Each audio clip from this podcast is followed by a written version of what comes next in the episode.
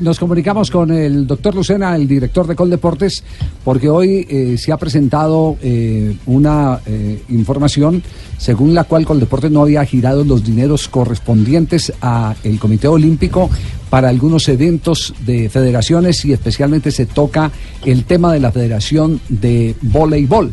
Sí, la que va a jugar sí, el repechaje frente a Chile para el, campeonato panamericano. La carta del Comité Olímpico la firma Armando Farfán, que es el tesorero, donde le dice al presidente de la Federación de, Voleibol que lo siente mucho, pero que no hay plata.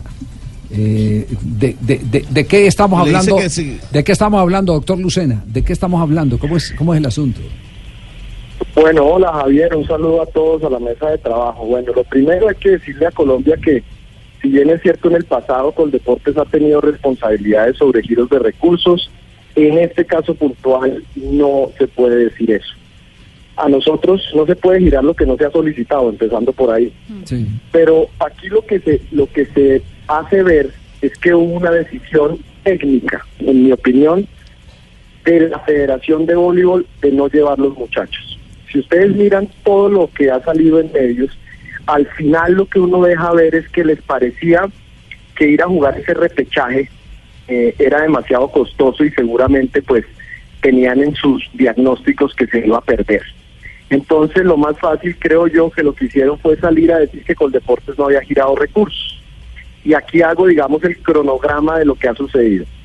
El presidente de la federación le llega un correo por parte de la Confederación Sudamericana de Voleibol donde le dicen que diga si va a participar en el partido de repechaje, sí o no. Era simplemente contestar si va a participar o no va a participar y tenía hasta el 25 de enero para hacerlo. Él pregunta en el COC, en el Comité Olímpico Colombiano, si había recursos para viajar, el COC le contesta que no y entonces él dice que no van a participar. Pero resulta que es que el partido es el 30 de mayo. Entonces, la pregunta que se nos hacemos como Coldeportes es, ¿será que había que girar los recursos primero desde el 25 de enero o en el proceso de concentración de la selección, que lo estamos haciendo en esta semana, se podían girar los recursos? Pues evidentemente los recursos se iban a girar esta semana para que ese partido se pudiera dar.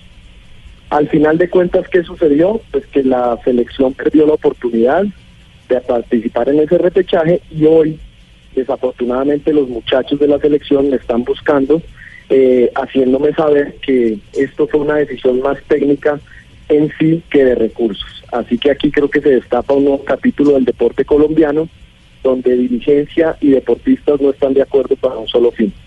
Sí, pero si no están de acuerdo para un solo fin, yo creo que lo más transparente es decir, no estamos en condiciones técnicas pero no mandar, enviar una carta en la que se está pidiendo dinero para un partido del 30 de mayo. No tergiversar la verdad. Sí, no, no, no, no, no, no me, Y no, dejar a los deportistas con plan de entrenamiento trabajando, pensando en que van a ir. Claro, eh, eh, eh, yo creo que hay muchas cosas. Le va a tocar a usted una tarea difícil, doctor Lucena, porque hay tantas cosas que ordenar en el, en el deporte colombiano, tantas cosas.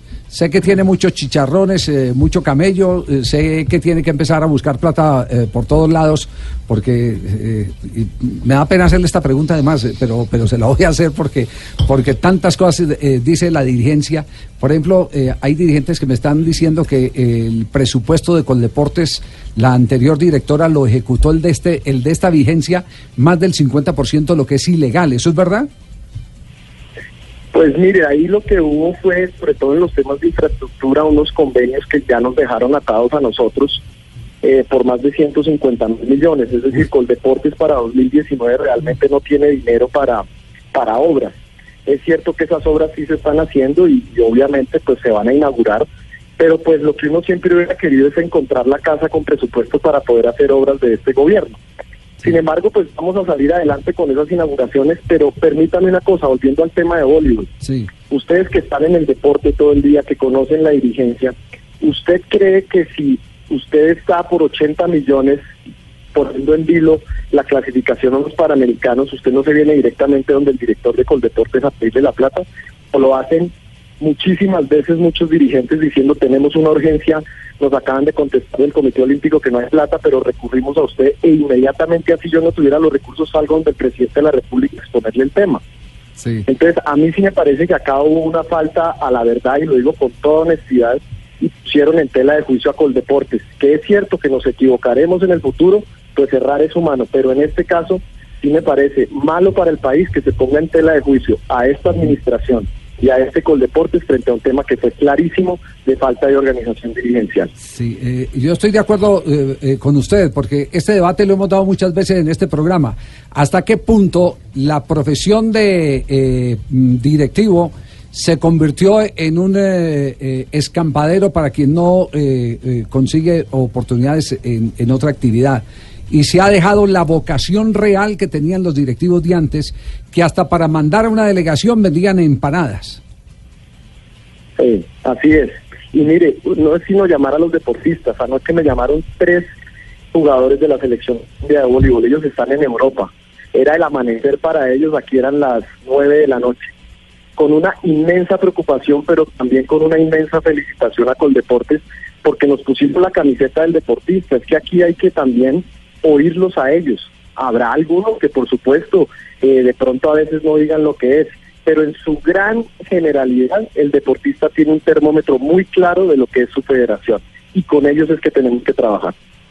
Doctor Lucena, muchas gracias por eh, la claridad. Nos parece que era oportuno eh, hacer las precisiones del caso y estamos invitando a que eh, recuperen un poquitico los directivos la vocación de, del directivo aquel que, conocimos en aquellas épocas que hacían bazares, la festivales, la mística, la mística.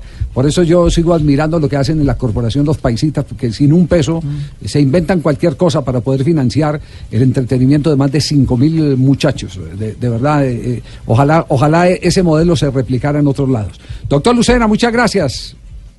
Un abrazo grande a ustedes y por acá la orden.